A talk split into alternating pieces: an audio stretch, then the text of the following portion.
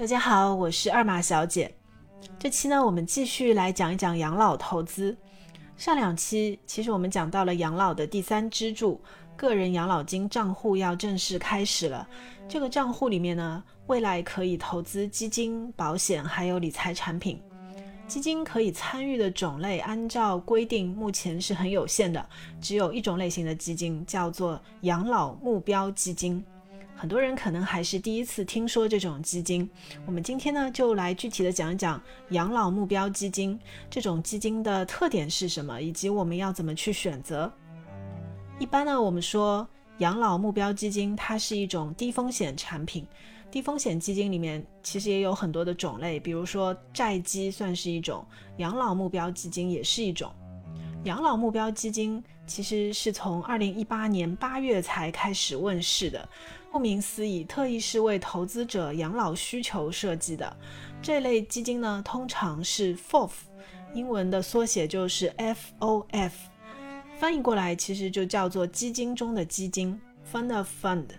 基金中的基金呢，意思就是这支基金主要买的不是股票，而是基金，由这个基金经理呢来为投资者选基金，是这么一个概念。养老目标基金最早受到关注是不多的，不过呢，随着股市的调整，这种低风险产品反而是热度渐长。如果我们把这类基金一层一层的剥开来看啊，其实养老目标基金也是有自己很独特的魅力的。养老目标基金呢有两种基本的选择，一种是目标日期基金，它是针对不同退休时间设定的。看名字其实很容易辨认。我举个例子，名字里面是某某养老二零四零，那它其实代表二零四零年左右退休的人可以选择这支基金。这类基金呢，它会根据退休的时间来自动安排股票资产的比例。比如说，针对二零四零年退休，那么现在可能股票比例会比较高一点。一般的股票资产的比例比较高，那么代表风险收益也比较高一点。然后呢，随着时间的推移，比如说到了二零三零年以后，因为其实越来越临近退休了，那么投资策略就会逐步的偏向保守。这类基金大概是这么一个运作的思路，很容易理解。养老目标基金里面有第二个类型，叫做目标风险基金。一般来说呢，设置成某种风险偏好，通常有三种风险偏好可以选择。比如说名字里面叫某某稳健、某某平衡、某某积极，它其实代表的就是不同的风险。我举个例子啊，比如说有个养老目标基金，它的名字叫做某某稳健。代表的意思就是设定稳健这种风险偏好，它的股票资产的比例呢，一般是百分之十五到百分之三十左右。如果它的名字叫某某平衡，那么一般的股票资产会占到百分之五十左右。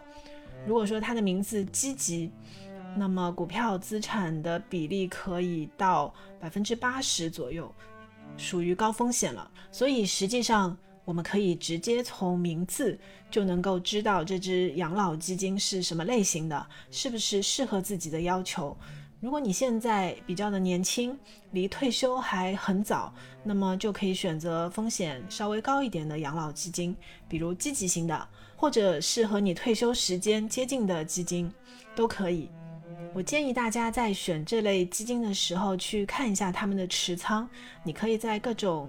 基金的软件上查到持仓信息，比如我关注的一只养老目标基金，去年年初持有的股票基金、混合基金比较多，但是呢，到了去年下半年、今年上半年，它的主要持仓呢就换成了债券基金。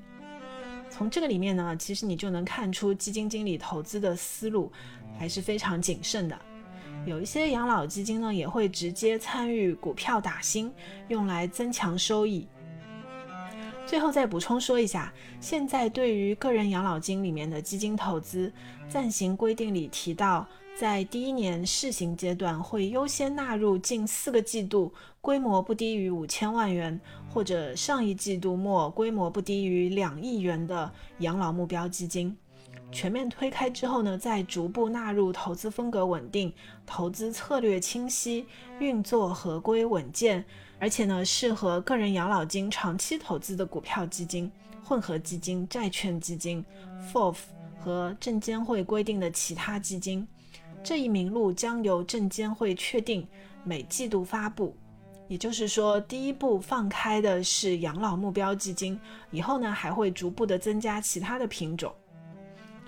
好了，以上就是今天的分享。如果觉得有用，请关注我，给我点赞或者留言。基金五分钟，我们下一期再见。